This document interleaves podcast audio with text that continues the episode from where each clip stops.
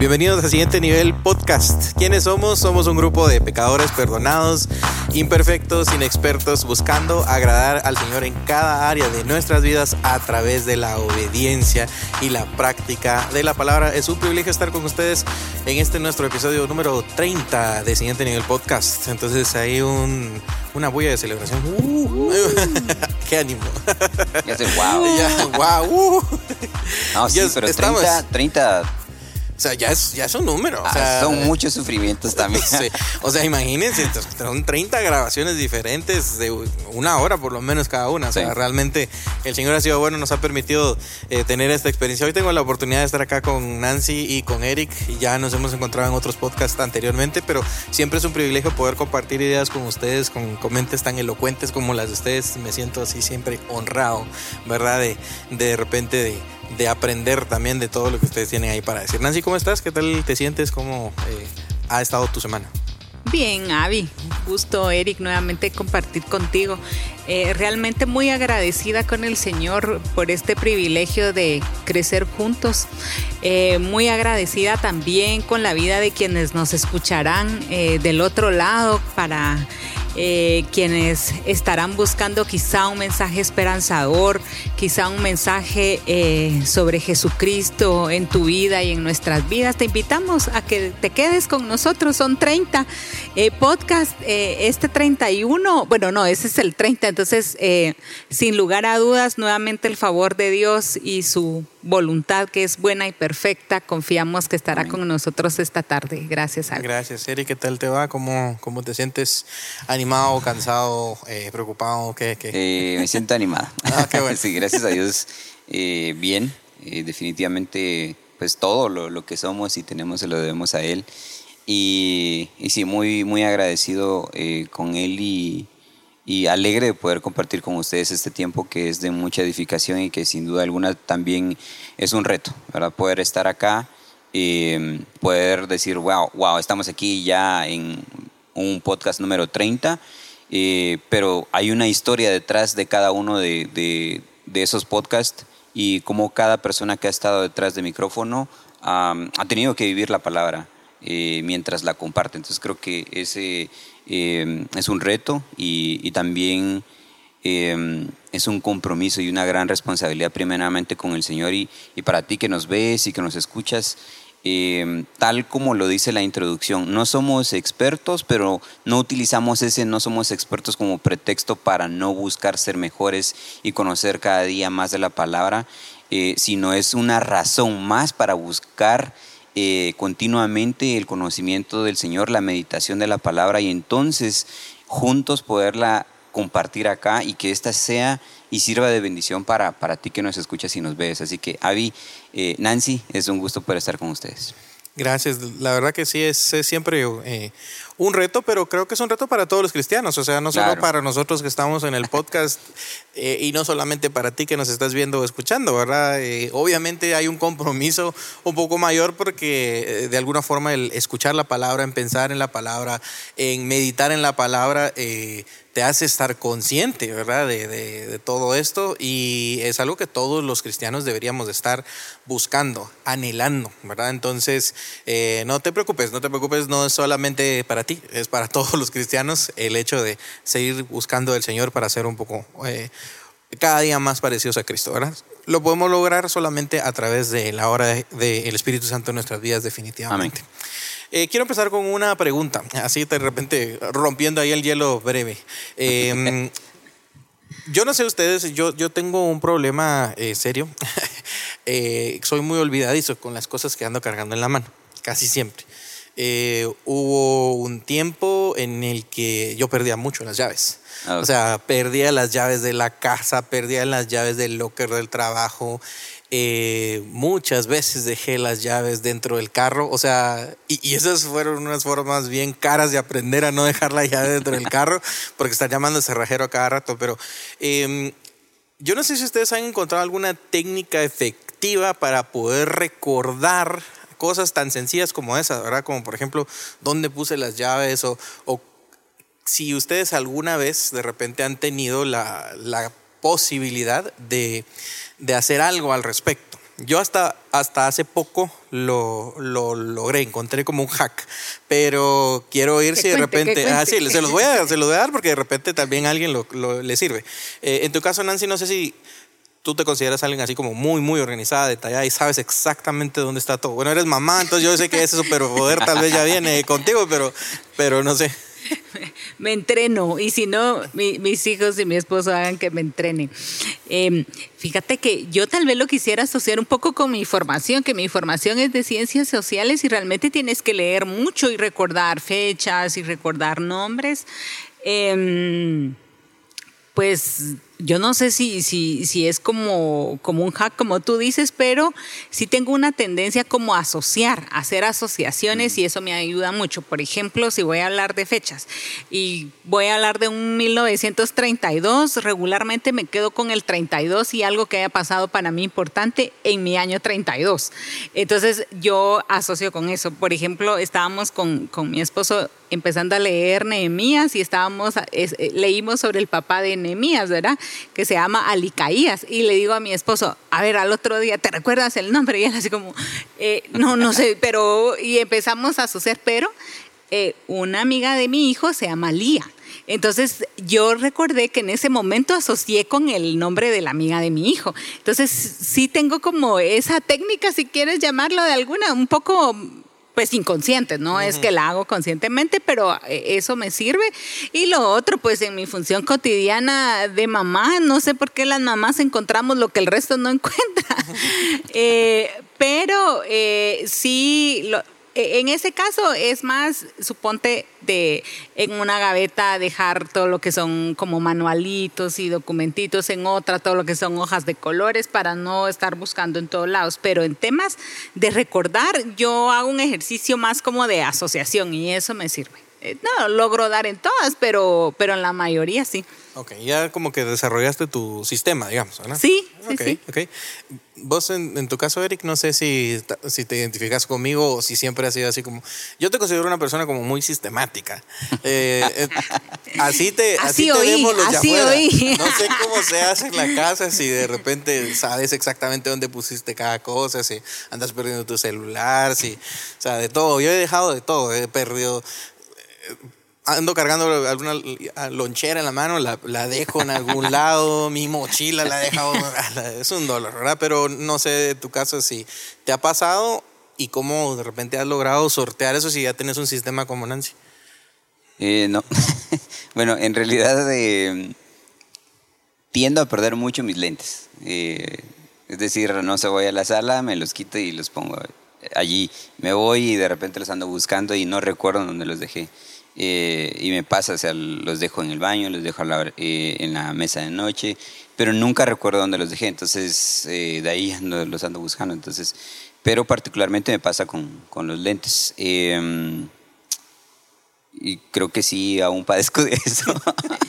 sí, porque no, no, no es como que tenga algún hack como tal. Yo creo que intencionalmente a veces uno sabe qué es lo que pierde y toma esa importancia y entonces ya, ya decís, ah, no, yo sé que los voy a dejar acá y voy a regresar, pero como tal de, tener algún sistema en ese aspecto, eh, no, creo que sí soy sistemático em, o incluso hasta repetitivo.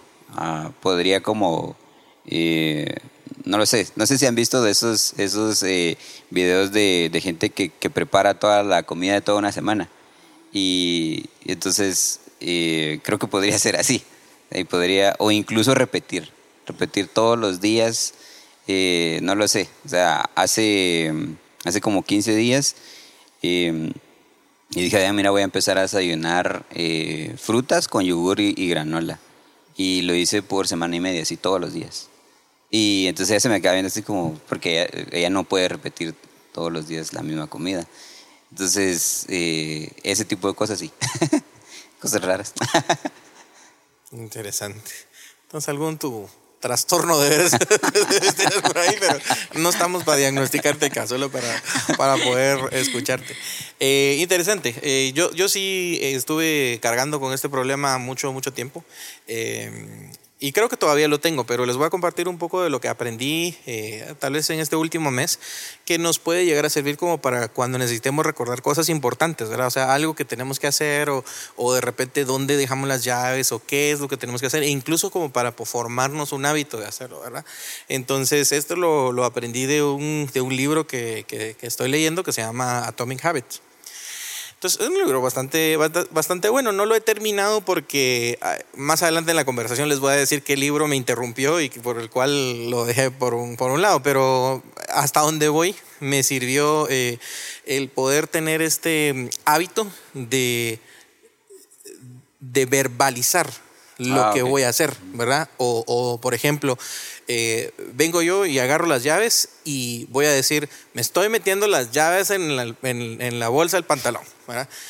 ¿Y por qué, por qué es esto? Ahora, primero, tu cerebro está más atento a lo que vos estás diciendo que estás haciendo y te estás escuchando decirlo, ¿verdad?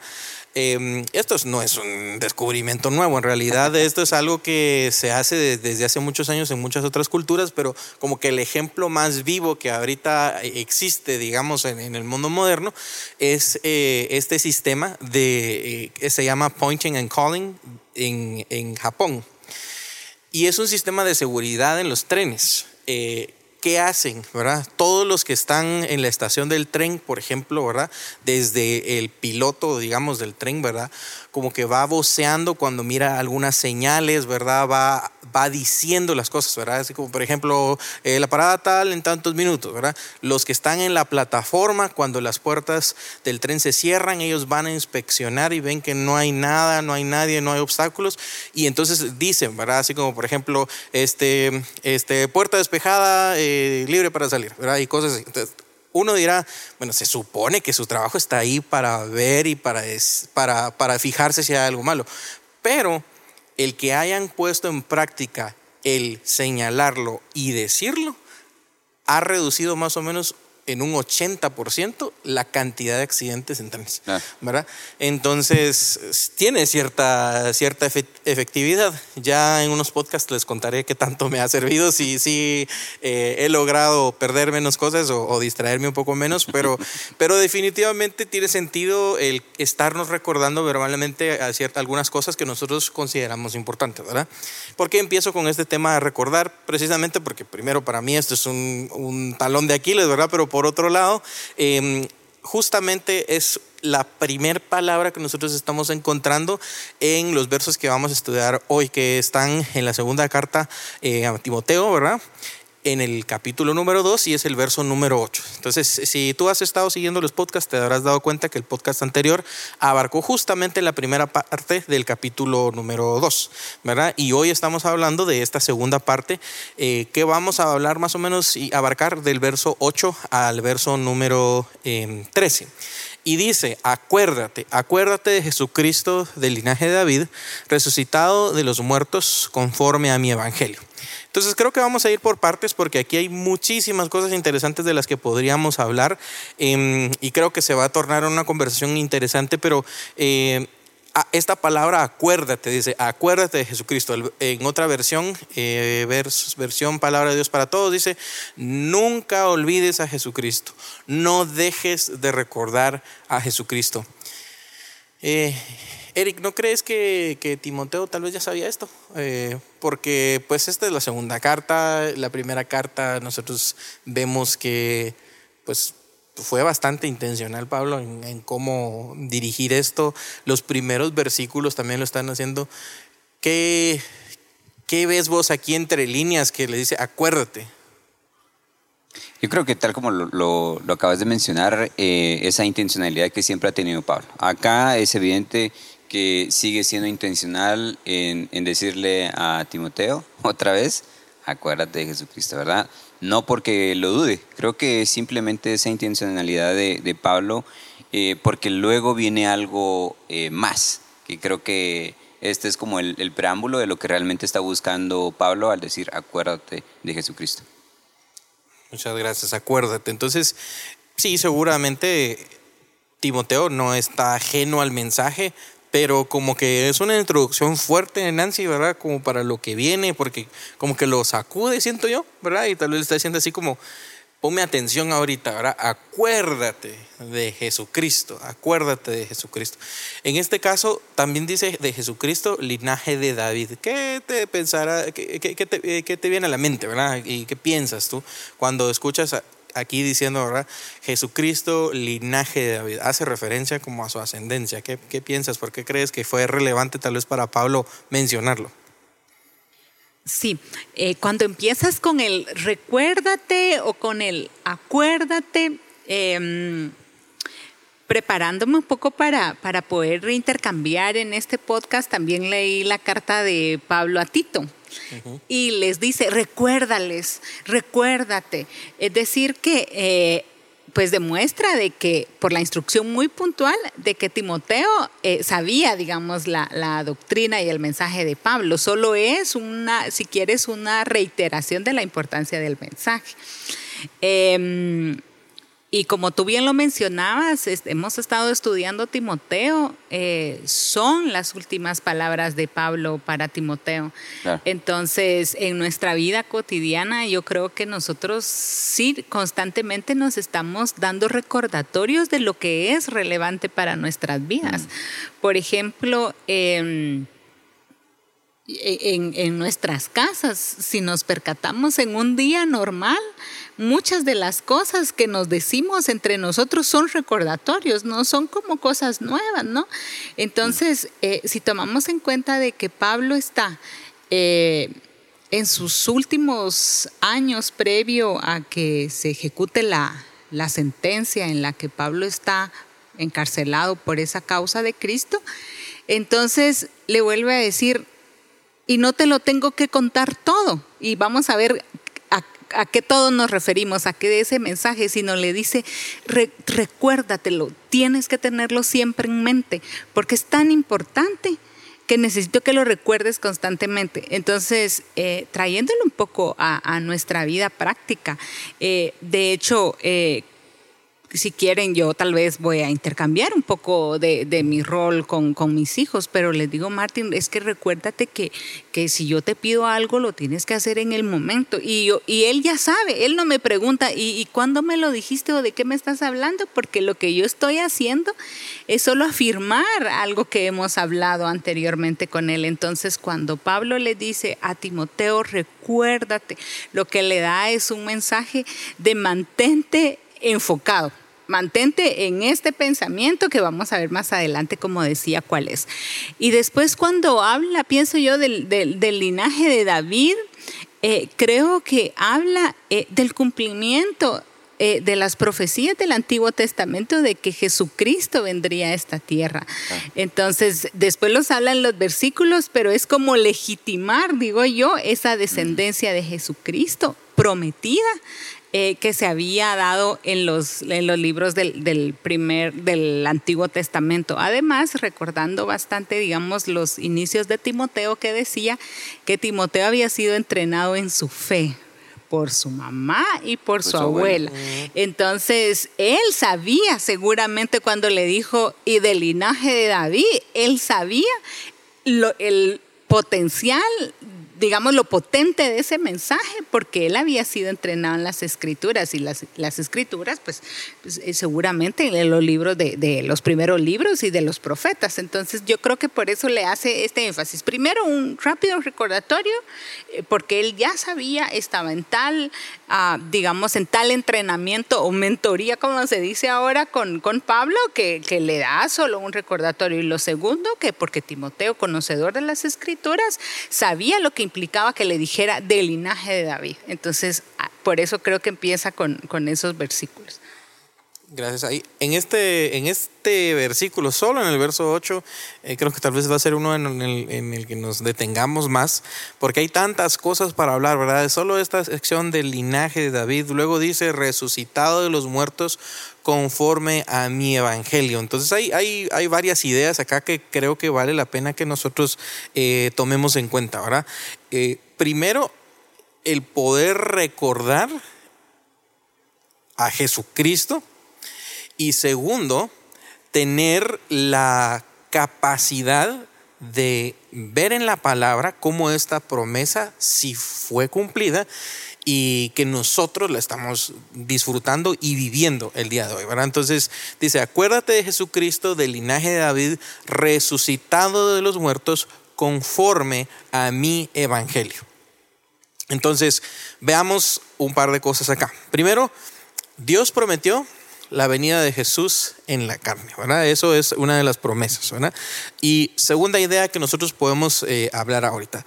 Dios cumplió su promesa eh, con el nacimiento, la vida, la muerte y la resurrección de Jesús.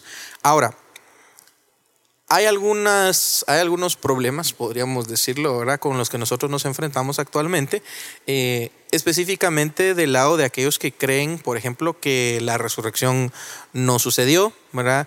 Eh, que la resurrección es un mito, eh, incluso ¿verdad? que tal vez Jesús no fue un personaje real, sino fue un personaje como mitológico, que la Biblia eh, no tiene un sustento eh, histórico, sino que es como que una compilación de diferentes historias y fábulas de otras eh, civilizaciones que fueron compiladas en una misma.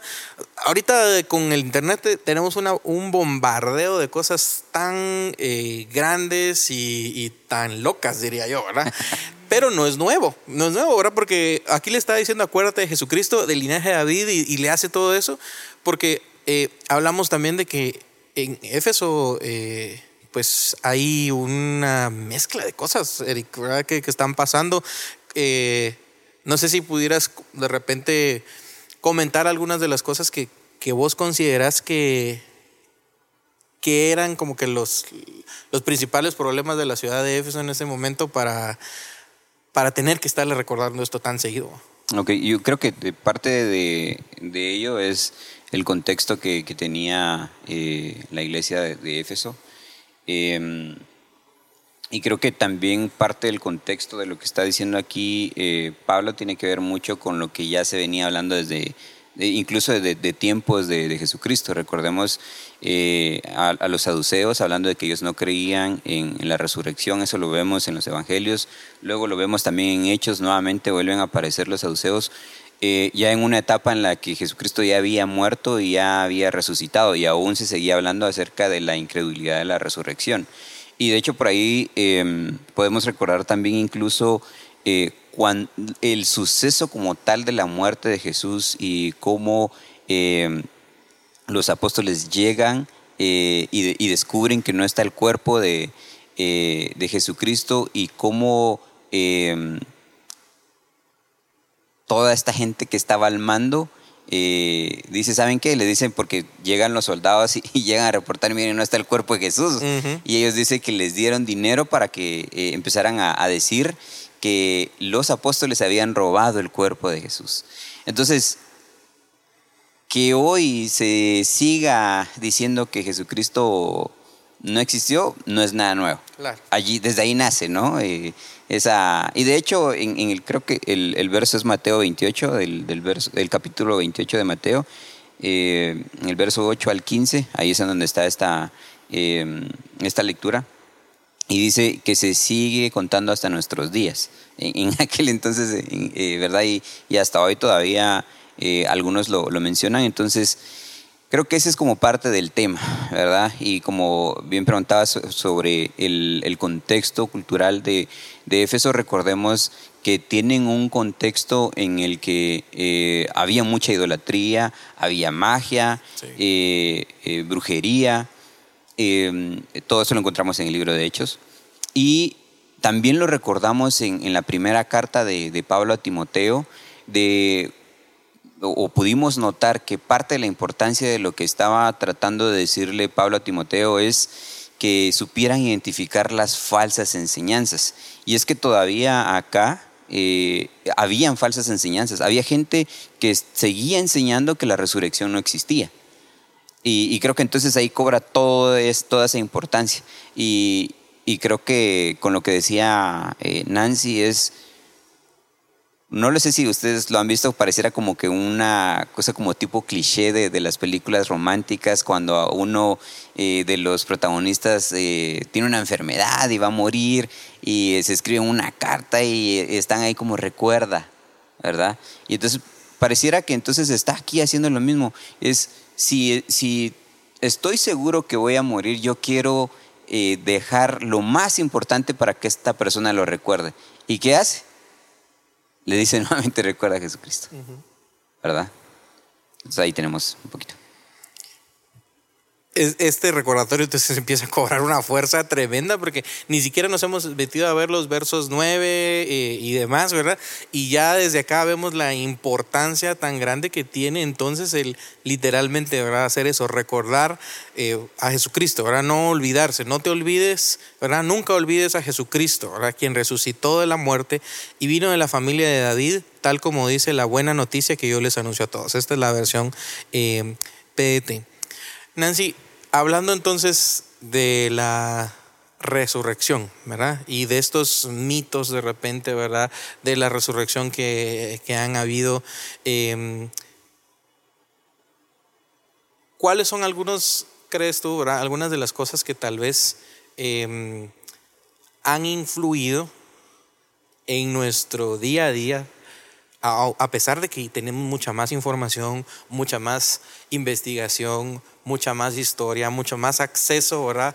A, la, a comprobar ¿verdad? que la muerte y resurrección de Jesucristo fue verdadera, ¿qué, ¿qué crees tú que son las cosas que influyen a que todavía al día de hoy, a pesar de tener mucha más información, haya mucha gente que no quiera creer? Sí, Avi, mm, mira, yo, como tenemos demasiada información, eh, yo creo que esa eh, depende de, nuestra posibilidad de discernimiento, de nuestra disciplina de discriminar información. Yo creo que el mundo se ha vuelto cada vez mucho más complejo. Pero de lo que tú dices respecto a creer en la resurrección de Cristo, eh, me parece que el tema es espiritual, porque yo tengo muchas colegas, digamos muchos amigos y todos seguramente los tenemos que conocemos y le habremos leído. Yo, por ejemplo, después, eh, cuando tú llegues a esos versículos, quisiera leerles Primera de Corintios 15. Y es la convicción de que Cristo vino, pero es una convicción que va desde la fe y hoy justamente estudiábamos de la fe. Entonces, al final, la fe es poder creer en lo que tú no ves, pero ese es un tema eminentemente espiritual. Y entonces es muy probable que tú sepas mucho, que tú tengas mucha información, porque hay información de distintos personajes, como decía Eric, ideas locas, porque de verdad que hay ideas también locas. Estaba escuchando ayer una entrevista de alguien que hacía una alusión más o menos parecida sobre personajes, digamos, que podrían tener un rol como el, como el de Jesucristo, pero me pareció realmente muy, muy desenfocado, pero, pero tenía muchas vistas y entonces eso realmente preocupa, porque, porque ahora no hay como mucha responsabilidad para difuminar información. Tú difuminas, mm. difundes información y, y, realmente no hay como una contraparte de responsabilidad más en esta, en esta época bastante de, medios de comunicación fácil y masiva. Pero a mí eh, me parece que precisamente el, asunto de, la, de creer en que Jesucristo vino a este mundo como persona, siendo hijo de Dios, que murió, resucitó, es un tema espiritual que tiene que ver con la fe. Y ahí es donde realmente entonces tienes que entender eh, que Dios es espíritu, que nuestro testimonio, que nuestro espíritu da testimonio a nuestro espíritu, que somos hijos de Dios. Y ahí es solo el favor y la misericordia de Dios que tú hayas aceptado de que Dios es tu Salvador. A partir de ahí lo puedes entender, mm. pero hasta antes. Para todos es como otra fuente de información que pasó con otra con otro personaje si quieres histórico a pesar de que la Biblia lo dice explícitamente a pesar que hay libros de historia de esa época pero ni siquiera a veces quisiera decir libros de historia sino los mismos que tú lees de los emperadores que estaban a cargo en eh, y de lo que se cuenta, por ejemplo, de los incendios de Roma, eh, están las estatuas en los museos. O sea, eh, no dudas, por ejemplo, del emperador de Nerón, porque está ahí, está el escrito, está en latín, no sé en qué, o si está en otro idioma. Yo asumo que en latín, porque igual no lo entiendo, pero, pero no dudas de que fue emperador, pero sí dudas de una parte de la historia, de que ahí era 66 años después de que Cristo, Hijo de Dios, se hizo, se hizo humano. Entonces, eh, eh, ahí pienso que hay una parte interesante del mensaje de salvación. Y, más, eso si lo quieres poner para el lado de, de lo que tú preguntas, ¿por qué es tan difícil creer en ese mensaje? Para quien no ha creído, pero para los que hemos creído, y sabemos que estamos hablando de un Cristo resucitado, estamos hablando del poder de un Cristo vivo en nosotros. Entonces ahí creo que hay como dos, dos grandes ideas muy interesantes que podemos, que podemos conversar. El primero para quien no ha creído, pero después en este lado de la historia para quienes hemos creído en el poder salvador y perdonador de Jesucristo, ¿qué significa ahora para mí? Que yo creí en ese mensaje. ¿Qué significa para mí que Jesucristo resucitó? Después se explican esos versículos, pero hoy yo, yo me recuerdo así, a grosso modo, haber aceptado al Señor Jesús como mi Salvador cuando tenía 19 años. Habrán pasado un tramo más o menos igual. Y cómo vivifico yo ese mensaje todos los días en mi vida, como tú vivificas ese mensaje todos los días en tu vida. Entonces, yo quiero poner como e, esas dos ideas y lo que tú me preguntabas, no sé, pero creo que por ahí va mi, mi respuesta. Y la otra, que también para nosotros que hemos creído en Jesucristo, tiene que significar eh, la vida de Cristo en nosotros, de y no la muerte, no es el Cristo que quedó muerto. Entonces, eh, a partir de quienes hemos creído. Sí, yo creo que también ese es el, ejemplo eh, en el que tenemos que pensar ahorita, ¿verdad? O sea, no estamos hablando solo de la muerte de Jesucristo como un mártir más, ¿verdad? Sino estamos hablando de un Jesucristo resucitado de los muertos. Y a mí me gustaría algo que, eh, como, ah, como a unirme a la idea de, Nancy, es que nosotros somos la representación del Cristo eh, resucitado, porque el, que Él haya resucitado es lo que nos tiene acá. Y, lo vemos entonces en 1 Corintios 15, eh, cuando Pablo dice, si Él no hubiera resucitado, vana sería nuestra fe. Entonces, creo que hay dos datos. El histórico como tal, que sí existe, y nosotros seguimos dando testimonio de que Él sí resucitó porque no estaríamos aquí con tal certeza, nada más que solo por la que Él existe. O sea, no podríamos estar aquí. Y de hecho, sucede algo bien interesante en, el libro de Hechos, en el capítulo 5. Eh, que, es cuando, cuando los, sacerdotes andaban eh, queriendo eh, apresar a los apóstoles. Y luego Gamaliel, en el verso a 33, dice, em, entonces levantándose en el concilio, un fariseo llamado Gamaliel, doctor de la ley, venerado por todo el pueblo, mandó que sacasen fuera por un momento a los apóstoles, porque ya los tenían ahí aprisionados, ¿no? Y luego, y, luego dijo, varones israelitas, mirad por vosotros lo que vais a hacer respecto a estos hombres, porque antes de estos días se levantó Teudas, diciendo que era alguien. A este se unió un número como de 400 hombres, pero él fue muerto y todos los que le obedecían fueron dispersados y reducidos a nada. Eso seríamos si Cristo no hubiera resucitado, pero resucitó y aquí estamos. Y eso es lo que precisamente dice después. Después de este se levantó Judas el Galileo en los días del censo y llevó en pos de sí a mucho, a mucho pueblo.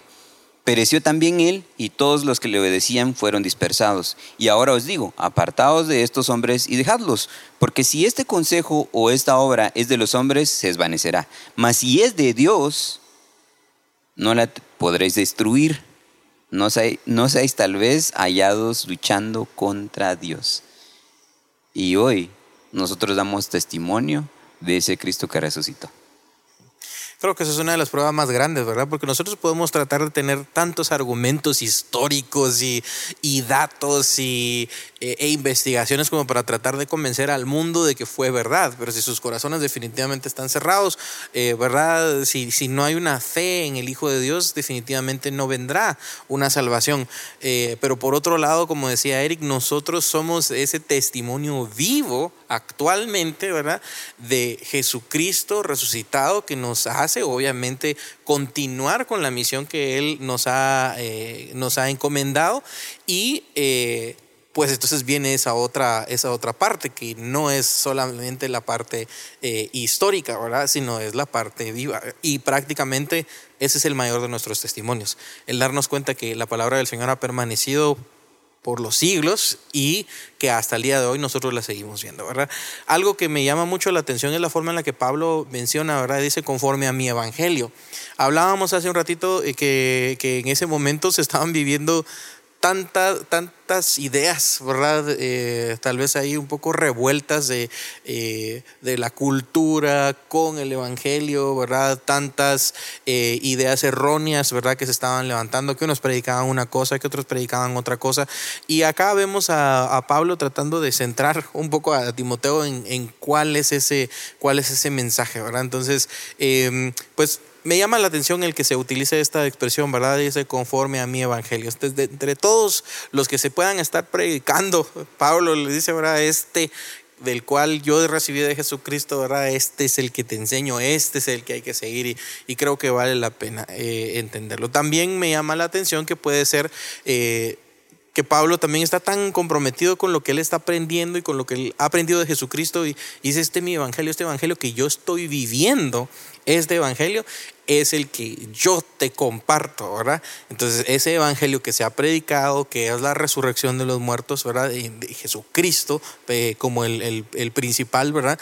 Eh, creo que hace ese, esa diferenciación, ¿verdad? Y que seguramente Timoteo necesitaba, necesitaba esa, esa aclaración. No sé si hay algo que quieran añadir antes de, de pasar al siguiente versículo. Sí, a lo mejor algo que, que también había mencionado en pláticas antes de, de, que comenzáramos el podcast, que definitivamente debemos de seguir yendo a la palabra, ¿no? Como parte de nuestra referencia para compartir eh, contigo. Eh, en 1 Corintios, en el capítulo 15, en el eh, verso 3 dice de este modo, porque primeramente os he enseñado lo que asimismo recibí. Este es Pablo, y recordemos que él tuvo este encuentro con, con Jesucristo allá cuando iba en camino a Damasco, eh, persiguiendo a los cristianos en ese momento. Pero él aparece y ahí es transformado eh, Pablo y, y luego dice de este modo, que Cristo murió por nuestros pecados conforme a las escrituras. Nuevamente, lo mismo que Jesucristo hizo cuando fue tentado, Jesucristo responde con la palabra a la tentación de Satanás. Eh, y luego acá mismo vuelve eh, a decir esto, en este caso Pablo, él dice, Cristo murió por nuestros pecados conforme a las escrituras, y que fue sepultado y que resucitó al tercer día conforme a las escrituras. Y luego ahí hay un sinfín de descripciones de cosas que sucedieron post a la resurrección de Jesucristo en ese momento, en esos, ¿verdad? Que se le aparecen a hasta 500 personas. Eh, no perder de vista eso, que, que Pablo está siendo totalmente intencional en recordarle a, Timoteo y hoy a nosotros, porque tenemos la bendición de, tener la palabra em, de este modo, es cuál es el verdadero evangelio. Y sigue siendo el Cristo nacido como humano, el Cristo crucificado como ser humano y Cristo resucitado y que hoy habita a la diestra del Padre. Ese es el Evangelio que Pablo quería que siguiéramos compartiendo.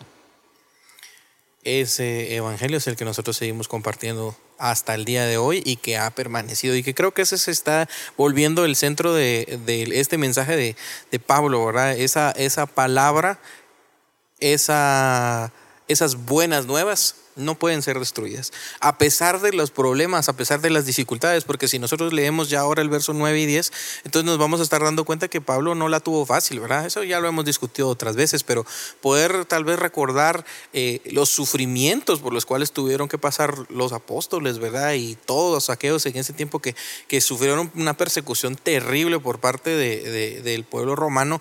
Eh, por ser llamados cristianos, ¿verdad? Dice en verso 9, en el cual sufro penalidades hasta prisiones a modo de malhechor. Pero aquí viene una, una palabra tan esperanzadora, dice, más la palabra de Dios no, está, presa. ¿verdad? Obviamente, Pablo aquí está preso. O sea, Pablo está escribiendo en sus últimos momentos. Probablemente él ya sabe qué le va a pasar, pero a pesar de mencionar estos sufrimientos, hay un propósito y voy a decir también una, un fruto, ¿verdad? Que viene de ese, de ese sufrimiento.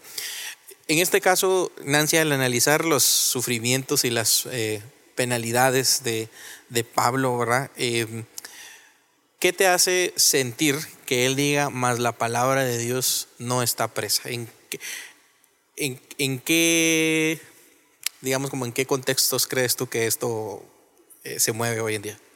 Solo déjame eh, regresar a, tu pregunta anterior que me ah. quedé con una con un deseo de completar ah, lo que decía Eric. Eh, que dice, em, y este es mi evangelio. Yo lo que pienso es que me parece que es una forma que podemos tomar nosotros hoy en nuestras conversaciones. Me parece que Pablo, por su experiencia personal con Jesucristo, le dice, reconociendo que hay doctrinas falsas y dice, y respecto a mí y con lo que a mí respecta, yo creo en este mensaje. Mm. Entonces, a mí me parece que es una buena forma y quizá lo tengamos que pensar porque estamos en un mundo eh, que se entrena muchísimo en el debate. Es que cualquier tema, eh, eh, estoy impresionada, genera debate. Si tú comes de esta forma, si, eh, explota por lo menos una media hora de si debieras, no debieras. Entonces, em, y más en estos temas, si quieres, de nuestra fe, creo que ahí podemos encontrar una clave práctica de que nosotros podemos dar eh, testimonio de lo que Dios ha hecho en nuestras vidas, podemos comentar un poco los datos que están en 1 Corintios 5, 15 al 5. Y después podemos concluir como producto de esa nuestra experiencia y nuestra intimidad con Dios, decir, pero en lo que a mí respecta, para mí mi fe es que Cristo vino a este mundo, murió, fue crucificado y resucitó conforme a las escrituras.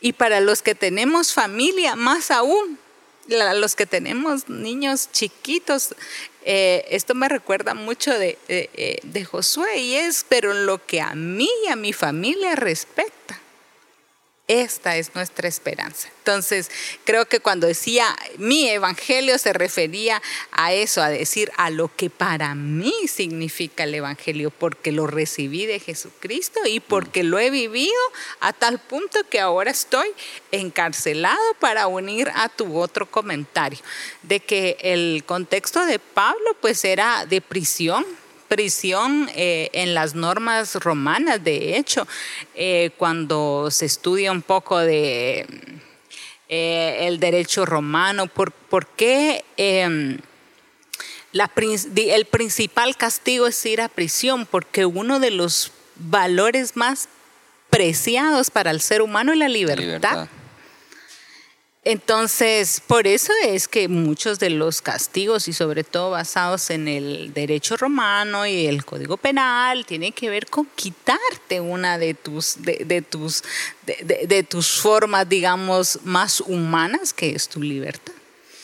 Entonces, cuando él dice preso, es, es lo que pasa es que ahora como vemos cárceles de alta seguridad y un montón de cosas que nos distorsionan un poco de esos contextos, pues ahí eran cárceles bastante oscuras, frías. Recordemos que eran ciudades donde el invierno realmente era invierno, no es trópico como lo nuestro. Realmente sufres en tu cuerpo el dolor del frío.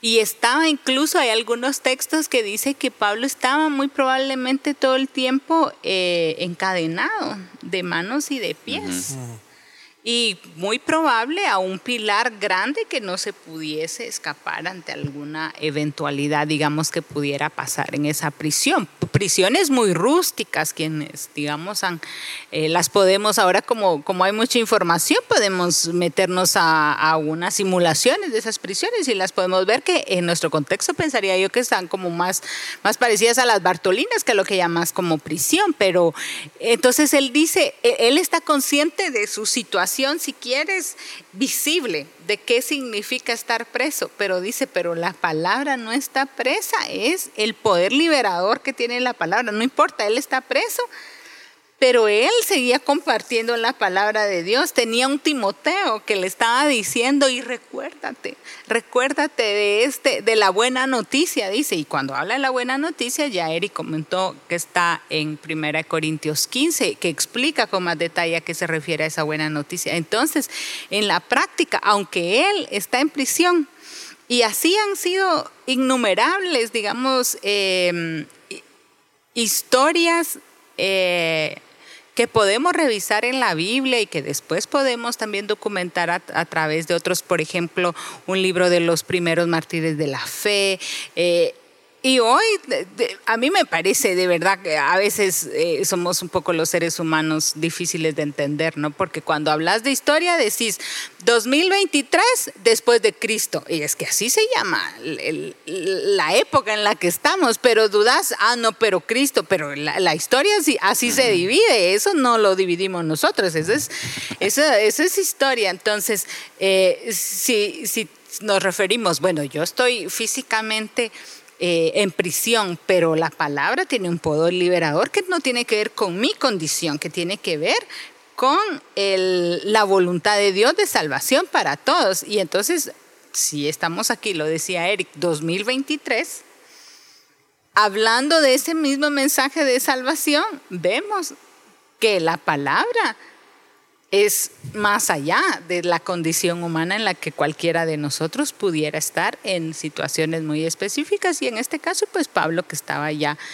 preparándose digamos para una ejecución en, en, la ciudad donde él cuenta que es muy probablemente que sea Roma. Y tal vez eh, me gustaría unir como eh, el hecho de que eh, tal como menciona Nancy, ese estado, porque me, lo, como, lo visualizo, ¿no? Me lo imagino.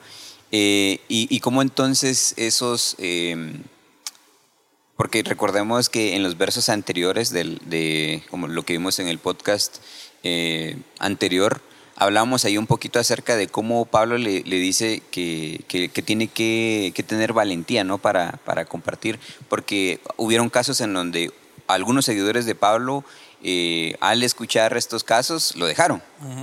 Pero en este caso, em, en Filipenses capítulo 1, verso 14 dice, y la mayoría de los hermanos, cobrando ánimo en el Señor, con mis prisiones, se atreven mucho más a hablar la palabra sin temor. Y es eso, ¿verdad? Él estaba allí preso, pero la palabra no se detuvo. Y, y tal como lo decía Nancy, ¿no? Nosotros somos la prueba de que no se detuvo ahí. El verso siguiente también habla acerca de, esa línea, ¿verdad? Dice, por tanto, todo lo soporto por amor de los escogidos, para que ellos también obtengan la salvación que es en Cristo Jesús con eh, gloria eterna. Entonces, la persecución no parará la palabra de Dios. No lo paró en el pasado. Las persecuciones que nosotros estemos viviendo actualmente, las persecuciones que vayamos a vivir, porque pues honestamente no pinta como que vaya a ser una época mejor, digamos, ¿verdad? Eh, el futuro eh, como para, para pensar de que de que va a ser más fácil compartir la palabra de Dios, ¿verdad? Hay lugares en el mundo en el que esto es completamente imposible, digamos, sin una consecuencia que atente contra tu vida, ¿verdad? Probablemente tal vez acá en los países de Latinoamérica no lo hemos vivido tan abiertamente, pero, pero sí hay, hay algunos países, incluso en nuestro continente, en el que la persecución por, eh, el, por, por, el Evangelio, ¿verdad? En este caso, sí es, sí es real, ¿verdad? Ya, ya, está, ya está presente. Pero la obra de Dios continúa.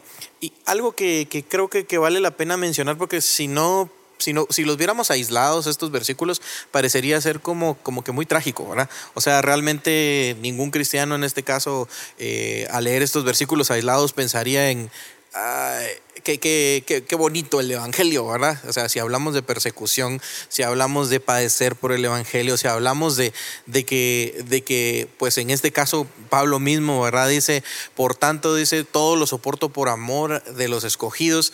Eh, pensaríamos en algo que, definitivamente no, no, no, es tan agradable. Pero si lo leemos completo, ahora nos estamos acordando de Jesucristo. Jesucristo es la base de cada una de estas cosas.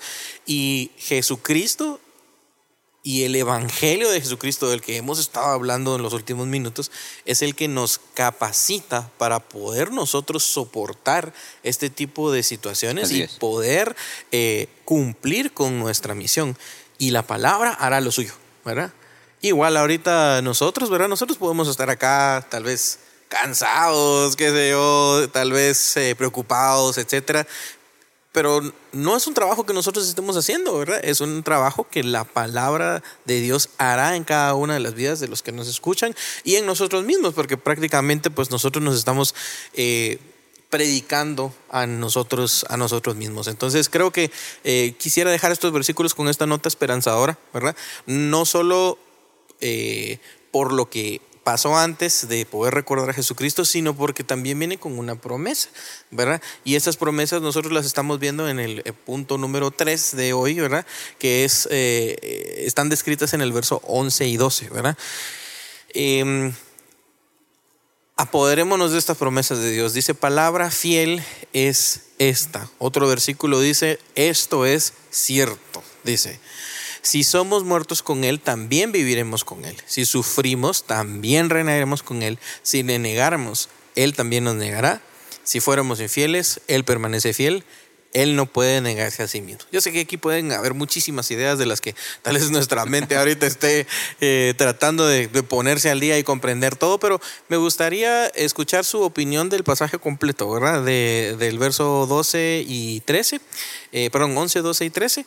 Y mm, si hay algo que ustedes en su meditación hayan podido encontrar como como que necesitan comentar, ¿verdad? Que, que, que tal vez es algo que, que, ustedes sienten que, necesitan comentar. Entonces, em, algo de lo que yo podría comentar primero, ¿verdad? Es poder eh, ver la fidelidad del Señor, porque definitivamente eh, ninguna de estas recompensas, ¿verdad? Estas promesas que nosotros tenemos eh, son porque nosotros somos muy buenos o porque seamos intachables, sino al contrario, ha sido todo por Jesucristo y por la obra de Jesucristo y por ese evangelio que en unos momentos pues los vamos, lo vamos a resumir, ¿verdad? En qué es ese evangelio. Eh, y entonces eso me da esperanza, me da ánimo y, y, también me hace sentirme muy agradecido, ¿verdad? Porque si yo pensara en mí mismo y viera en mí mismo las cualidades que tengo, seguramente em, eh, no me veo como alguien que sea muy... Eh, muy resistente al sufrimiento, por ejemplo, ¿verdad? Pero con el Señor yo sé que tengo esta esperanza para poder, si necesito sufrir, ¿verdad? Eh, obtener esta promesa de reinar con Él, ¿verdad? Eh, morir, ¿verdad? Somos muertos con Él, también viviremos con Él. Y esto puede traducirse a diferentes dimensiones, ¿verdad? Pero quisiera oír sus pensamientos y luego, pues tal vez dar algunos eh, comentarios finales del podcast de hoy. voy a empezar con Eric y luego voy con Nancy. Ok. Eh, creo que. Mm, o sea, cuando, cuando, cuando leíste tuve, tuve mucha, como, mucha inquietud. Eh, porque eh, primero lo tomamos como promesas, ¿no? Y, no sé si ustedes se dan cuenta que, regularmente somos muy dados a, decir, yo me abracé de la promesa de Dios por, por esto, ¿no? Porque tendemos como, somos como, nos vamos muy a los extremos. ¿Verdad? Que a veces o, todo es muy eh, negro o todo es muy claro, ¿verdad? Eh, que interesantemente lo mencionabas, ¿verdad? Es como eh, qué trágico se escucha el Evangelio. recordemos que en este caso Pablo, la conversión de él implicaba que él iba a sufrir, ¿verdad? Parte del mensaje que recibe Ananías, se le ha dicho que Pablo iba a sufrir por causa del Evangelio. Entonces, era una promesa, ¿no? y luego acá vemos estas que, las mencionas como promesas, pero tienen ese, ese sí condicional, ¿verdad? No es la regla, eh, pero sí, sí, tiene su consecuencia. Si somos muertos con Él, también viviremos con Él. Y las voy a leer porque de estas tengo una que me impacta mucho. Si sufrimos, también reinaremos con Él. Todas estas son condicionales, ¿no? Eh, si, negara, si le negáramos, Él también nos negará. Si fuéramos infieles, ah, esto me parece maravilloso, Él permanece fiel, Él no puede negarse a sí mismo. Pero creo que estamos en una época en la que negarle a Él pareciera que sucede tan em, inconsciente, porque a veces pensamos que, negar a Jesucristo es eh, hacerlo de forma eh, hablada, ¿no? De decir, no, es que yo no creo. Y, y muchas veces nuestros actos como cristianos reflejan que le estamos negando. Cuando no hacemos su voluntad, cuando conociendo su palabra no la ponemos en práctica. Y es que a mí me, me aterra ahí, eh, pues porque el, trabajo que, nosotros realizamos que es con jóvenes y como también tengo ese, esa como exposición o, acceso a, ver eh, cómo a nivel mundial también el concepto, en este caso del, noviazgo y, del matrimonio, eh, cómo es tan fácil, tan sencillo eh, pensar en noviazgos en donde no se busca obedecer al Señor en cuestión del el yugo desigual. Esto es algo que pareciera que no es una regla establecida bíblicamente. ¿verdad? Y, y así muchas otras cosas. Eh, cuando, cuando veía el, este, como esto que me imagino de que, la de que Pablo está preso, pero no la palabra, pienso, hoy pareciera como que no hacemos nada para demostrar que no está presa, porque tenemos tantas herramientas y, y no las explotamos. Y pareciera entonces que teniendo las, las, las herramientas, seguimos negándolo porque utilizamos cada una de las redes sociales primero para consumir. No somos productores de contenido. Consumimos muchísimo. Y era lo que decíamos, ¿no? Hay tanta información que, y, no nos damos ni siquiera la tarea de, discernir, de discriminar cuál es, la, cuál es verdadera, cuál no. Eh, y si buscamos, buscamos cosas que no nos edifican. Eh, eh, o sea, creo que en cosas tan pequeñas negamos a Jesucristo y el temor que nos debería producir entonces, si le negáremos, Él también nos negará. Eso, eso para mí, yo personalmente eh, me, despierta, pero luego me llena de, de, tanto el siguiente verso, si fuéramos, eh, si fuéramos infieles, Él permanece fiel. Eso, si tú te sentiste como eh, como alguien que en algún momento se ha sentido como que le ha negado, tenés esperanza porque entonces Él es fiel, Él está allí. Gracias. Nancy, ¿cuáles son tus pensamientos acerca de estas condicionales que decía eh, Eric? Sí, yo quisiera que invitarme primero eh, como parte del, equipo que está haciendo el podcast, pero también a tú que nos estás viendo de poder eh, reanalizar el sufrimiento. Porque si tú lo enfocas, y, es que Pablo, Pablo cuenta, digamos, la historia que está de, dolor físico, eh, pronto a ser ejecutado, pero no lo hace de forma desesperanzada. Eh, o como para provocar lástima. O como para provocar lástima, o mucho menos haciendo sentir a Timoteo de que no vale la pena. O sea, es todo lo contrario, lo reafirma permanentemente con la historia de dolor físico y de pérdida de su vida humana, ¿no? Por la causa de Cristo. Y entonces, quienes tenemos, seguramente todos tenemos experiencia de amistad, pero quienes tenemos experiencia de paternidad o de maternidad, ¿acaso no llevar a tu hijo a un hospital te genera, te genera cierto sufrimiento, pero tu convicción de amor es tal que no lo haces y no lo cuentas como que estás en el suelo, lo cuentas, digamos, como un tu proceso de vida, pero que estás determinado a ejercer tu paternidad y tu maternidad o tu amistad, que vas y lo haces. Entonces, si nosotros vemos y leemos solo la parte del sufrimiento, es muy probable que nuestro sufrimiento ni siquiera nos bendiga a nosotros, ni tampoco lo demos como un mensaje de bendición a los demás. Si estamos sufriendo, y como dice la palabra, por la causa de Cristo, es que eso nos asegura que tendremos, tenemos vida en su muerte. Entonces, esa convicción de haber recibido al Señor y como hablábamos hace unos momentos, de que si yo creí en la resurrección de Cristo, significa que es un Cristo vivo para mí. Y por esa relación que yo tengo con el Señor y por esa convicción de los versículos que acaba de leer Eric, yo voy a estar dispuesto. Y todo lo que me toque que pasar en mi vida me va a ayudar para crecimiento, primero personal, pero después a los que tengo alrededor, porque si ni yo lo vivo como una convicción de amor a los que me escuchan, seguramente tú, como dices tú, ah, iba a ser como, como desesperanzador, como eh, si quieres hasta cierto punto bastante caótico, pero nosotros lo, lo vivimos pero con esperanza, con esa esperanza de que tendremos también resurrección en la muerte de Cristo. Y, lo quisiera poner un poco, tal vez, si tú quieres, es que a veces estos temas son fáciles de leerlos, muy difícil de interiorizarlos y más de explicarlos eh, y de vivirlos realmente un desafío para, para ti, para nosotros tres. Pero a mí lo que me, deja eh, este, eh, estos versículos, primero, eh, la necesidad que tenemos de recordar. Eh, la necesidad que tenemos de recordar, no porque no lo sepamos, sino porque regularmente nuestro día a día nos está llevando hacia otros puntos que no es pensar en el mensaje de, de salvación.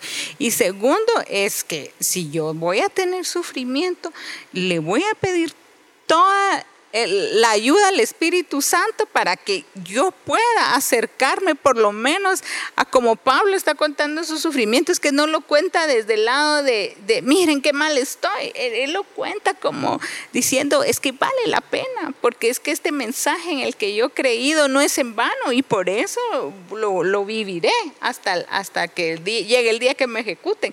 Entonces, eh, repensarnos cómo estamos viendo el sufrimiento, si lo estamos viendo desconectado de Cristo.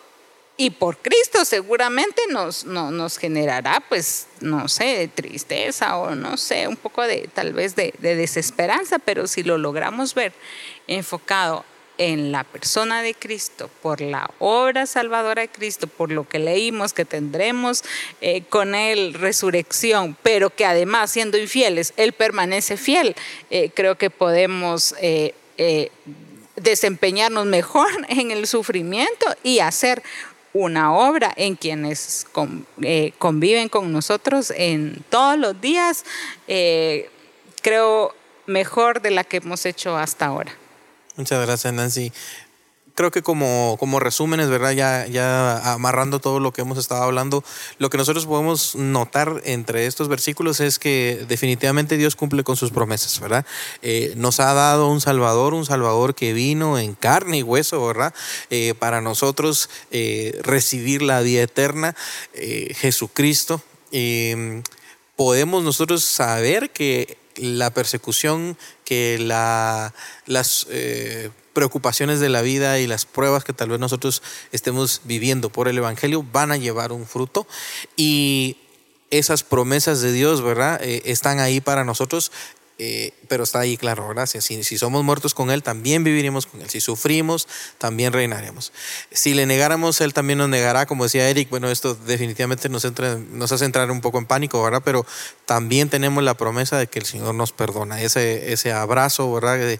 del Señor para poder recibirnos, porque Él no puede negarse a sí mismo. Entonces, eh, ya para terminar nuestro podcast de hoy y también agradeciendo el tiempo de ustedes, en, breves palabras, Eric, ¿cuál sería alguna de las cosas con las que tú te quedas hoy, verdad? Em, y que pudieras contarle a los jóvenes y tal vez ese e, es eso que te, que te estuvo moviendo, ¿verdad? Y Nancy, a ti te pediría que tú nos ayudes a recordar, ¿verdad? Cómo es, eh, cómo es este proceso del, Evangelio que a veces nosotros nos hacemos bolas, ¿verdad?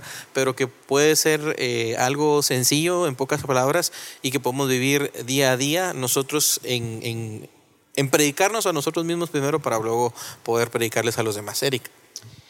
Sí, eh, en el verso 9, eh, Pablo también dice que eh, por el amor de aquellos que han, de, eh, que han sido escogidos, ¿verdad? Él está padeciendo esto. Sin duda alguna es el amor que el Señor ha puesto en él. Y eso es lo que nos mueve también estar aquí. Primeramente a obedecer al Señor. Pero la ha puesto también en nosotros amor pensando en que tú que estás viendo o estás escuchando, y, y entonces viene a mi mente todas esas cosas que como cristianos podemos eh, enfrentar y que de momento a veces nos puede hacer em, o llevarnos a negarle de cualquier forma. Yo no sé si, si, has tenido alguna experiencia a lo mejor negativa en la iglesia o alguien de la iglesia te, te, ha decepcionado o estás viviendo alguna circunstancia difícil pues, por tus propias decisiones, sin importar cuál sea ah, el recordatorio que, que lo vemos eh, bien reflejado acá respecto a la fidelidad, de Dios es eh, también como eh, esta enseñanza del hijo pródigo. No importa cuán sucio estés, no importa todo lo malo que has hecho, Él es fiel y te está esperando. Y puedes llegar a Él nuevamente. No dejes, no dejes pasar el tiempo. Regresa a Él. Él es fiel. Gracias, Eric por ese recordatorio. Y Nancy. Sí, em, este mensaje es para ti que quizás has oído de los cristianos, has oído de Cristo y te preguntas, ¿y, cuál es la fe de los cristianos? ¿Y en qué se basa su mensaje principal? Y para responder, eh, leímos una parte de Corintios, pero yo quisiera completar con los otros versículos por si también te gustan los datos. Y pues el mensaje principal de los cristianos es que Cristo murió por nuestros pecados, tal como lo dicen las escrituras, que fue enterrado y al tercer día resucitó como dicen las escrituras, que se le apareció a Pedro y luego a los doce. Después se le apareció a más de 500 hermanos al mismo tiempo. Muchos de ellos dice Pablo, en la época de Pablo, aún están vivos. Él no podría mentir si tú estás diciendo de alguien que aún están vivos. Debiesen de haberse pronunciado sobre algo que hubiese sido falso, ¿no? Y dice, y otros ya han muerto. Luego Cristo se apareció a Santiago y de nuevo a los apóstoles. Y por último, se me apareció a mí. Y Dios está listo para también para poder estar delante de ti, para parecerse a ti, para parecerse a ti, solo necesitas confiar, abrir tu corazón y saber que este mensaje, además de lo que hemos estudiado, trae las promesas de resurrección, de vida y además de gozar de la fidelidad de un Dios que no cambia. Por lo tanto, su fidelidad no cambia, a pesar de que nosotros seamos infieles. Amén. Muchas gracias. Muchas gracias a ambos por estos recordatorios tan hermosos.